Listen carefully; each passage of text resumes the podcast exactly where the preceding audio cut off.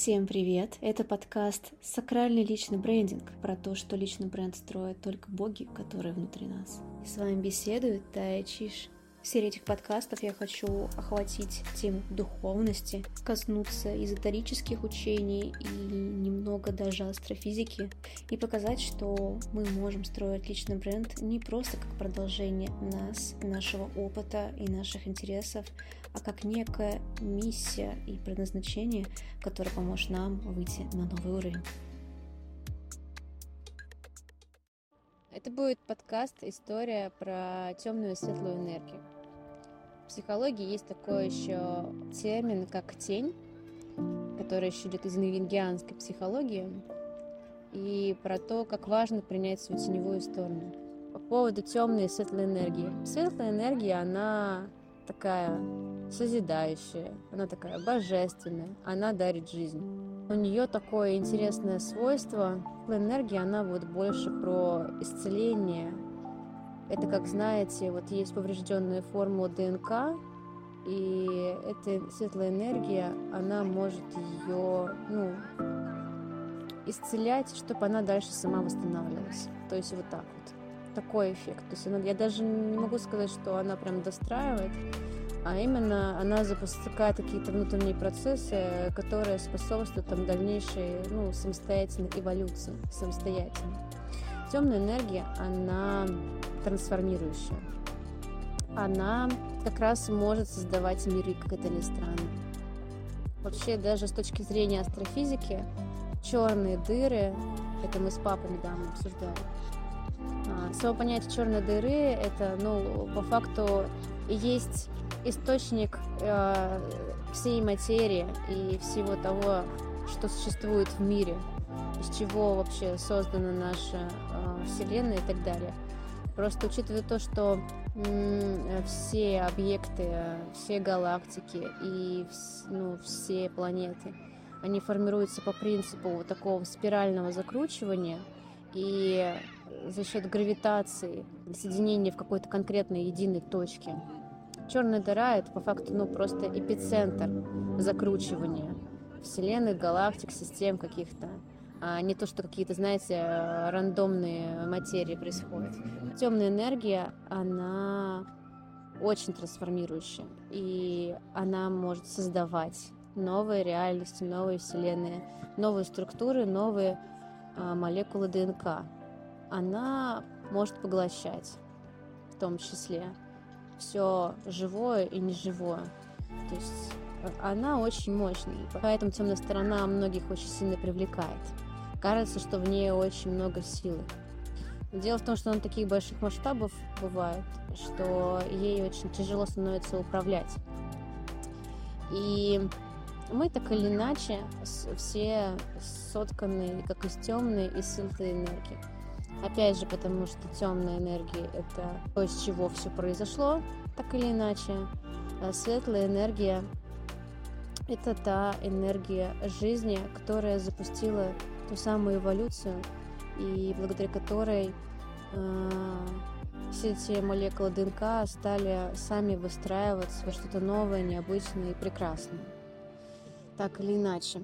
Очень глубокая мысль, и почему говорят, что важно принимать в себе теневую сторону? Опять же, потому что это основа нас, так или иначе.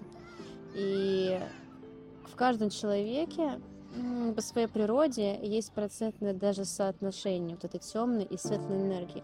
И таким образом происходит э, распорядок способностей и склонностей э, к тому или иному воздействию скажем так.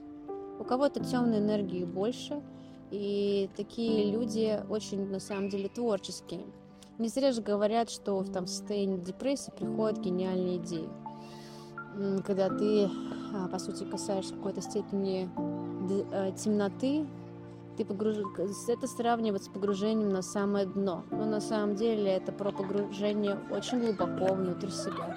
Свое истинное глубинное начало, когда не было просто ничего, где содержится информация просто обо всем. И именно из теневой стороны можно черпать вдохновение и те гениальные идеи, а, который можно материализовать в наш мир. Но чтобы придать этому форму какую-то прекрасную, а, нам дана вот эта светлая энергия. В ней очень много красоты, эстетики и а, кристаллизации, скажем так, выстраивания. Во всем, что мы знаем, во всех произведениях искусства, каких-то потрясающих вещах, всегда есть примесь темного начала, да, которая породила это. И всегда есть часть светлой энергии, светлого продолжения, которая дошлифовала это произведение искусства до какой-то прекрасной, светлой и невероятной формы, дала вот эту нотку любви. И, конечно же, вы просто представьте вот этот синтез взаимодействия, а, как люди, которые умеют управлять внутри себя вот этой, этим темным началом и светлым продолжением, такие люди создают что-то невообразимое в этот мир. И иногда у нас происходят перекосы, когда мы отрицаем в себе темное начало, потому что мы просто не понимаем, что это. Ну, мы, мы боимся того, что до конца не понимаем и не знаем. А как устроена Вселенная, никто из нас до конца не знает, если уж на то пошло. Мы видим только то, что вокруг нас. И всем нам хочется быть светлыми, хорошими, потому что в этом очень много красоты. И я пришла к очень интересному осознанию того, что происходит, когда в человеке происходят перекосы и когда неправильно сформировано воздействие. Я тот человек, который, знаете, со стороны, вот сейчас я в большей степени для вас такой светлый поддерживающей стороны. И те, кто знает меня поближе, в курсе, что я вообще не ангел. Во мне очень много тени, которая чаще проявляется в работе, которая порой ну, проявляется в коммуникации с людьми. Это та моя темная сторона, которая меня защищает во многом.